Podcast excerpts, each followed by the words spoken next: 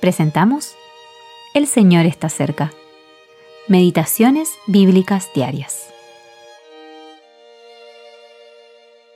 Meditación para el día 18 de septiembre de 2023. Bendijo Dios a Noé y a sus hijos y les dijo, Fructificad y multiplicaos, y llenad la tierra. Génesis 9, 1. Después comenzó Noé a labrar la tierra y plantó una viña. Génesis 9, 20. La victoria de la fe y el peligro de la carne. La liberación de Noé a través del diluvio vindicó su fe en Dios e ilustró la bendición que proviene de la obediencia.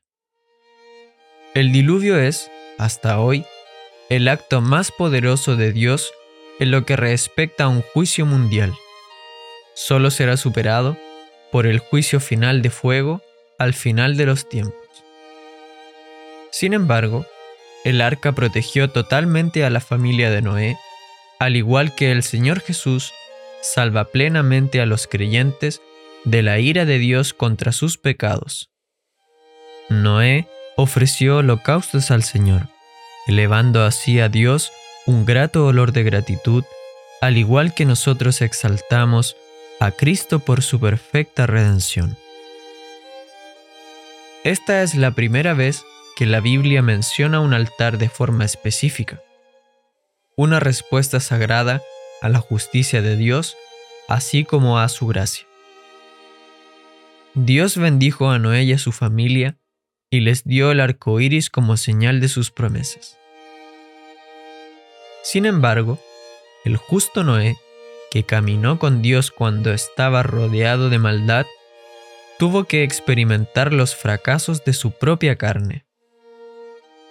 Cuando la violencia y la corrupción le sobrevinieron, Noé se mantuvo firme en su fe, pero cuando el mundo fue reconstruido, por así decirlo, probó la amargura de lo que queda en su propio corazón.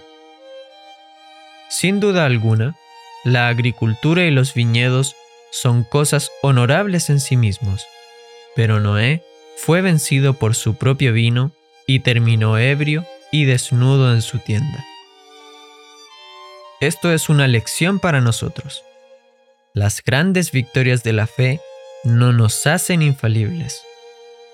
Nuestra carne siempre permanecerá siendo un enemigo y nos llevará inevitablemente a la vergüenza.